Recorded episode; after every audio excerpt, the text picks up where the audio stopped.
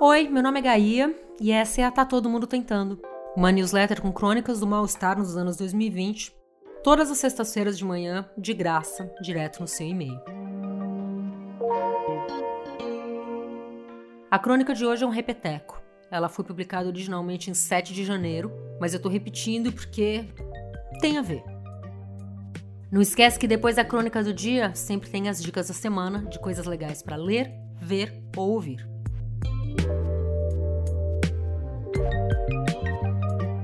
Tá todo mundo tentando fazer uma limpa. Sabe aquele estapóia manchado? Amiga, joga fora. Tem uns dias que eu comprei uma porção de caixas de papelão e rolos de fita adesiva que agora estão servindo de abrigo para os gatos na minha sala. Não é mudança. Oxalá me ajude a não ter que mudar de casa em 2022. É uma limpa de começo de ano, uma versão suave do Spring Cleaning gringo, uma olhada em cômodos, armários, gavetas e estantes para descartar tudo aquilo que não serve mais. Faz um tempo que eu tô tendo aflição de tudo que carrego. Tenho convicção que quase tudo que me cerca é de alguma forma dispensável. Sou uma pessoa que mudou muito de casa na vida. Desde que eu saí da casa da minha mãe, lá no distante ano 2000, eu morei em 11 lugares diferentes. E mesmo antes disso, minha vida não era muito estável. Uma amiga certa vez elogiou o que chamou da minha capacidade de adaptação. É uma forma de ver. Mas mesmo mudando de casa tantas vezes e mesmo promovendo limpas ocasionais, ainda assim eu acumulo, eu me apego, tenho, por exemplo, uma coleção de jornais sobre a cena musical de Nova York que eu trouxe numa viagem em 2012. São 10 anos carregando isso entre uma casa e outra, sem jamais encontrar uma justificativa melhor do que ah, mas é muito legal. Não dá. Sei que tudo eventualmente acaba no lixo, nas caixas de doação ou na casa de algum amigo ou amiga. Mas às vezes dá certo. Há uns anos, uma amigona topou receber minha coleção de flyers de festas dos anos 90 e 2000 e um monte de fitas cassete.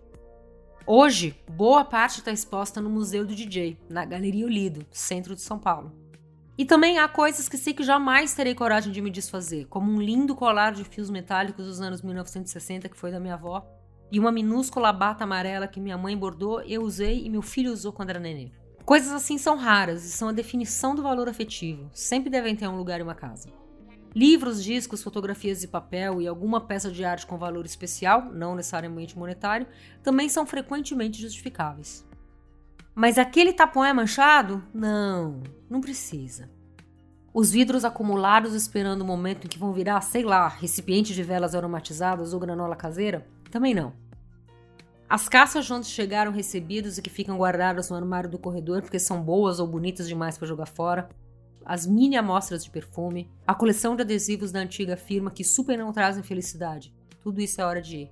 Não vou nem começar a falar de roupas, das centenas de páginas impressas de cursos variados e das dezenas de edições não lidas de suplementos literários.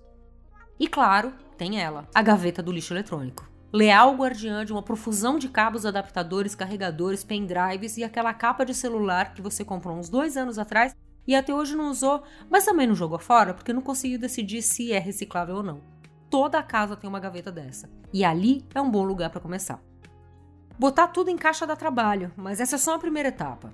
Há que se descartar corretamente, separando o que é lixo, calcinha velha, do que tem vida útil, meias limpas em bom estado. Já os jornais devem ganhar uma nova vida como forro chique das caixas de areia dos gatos.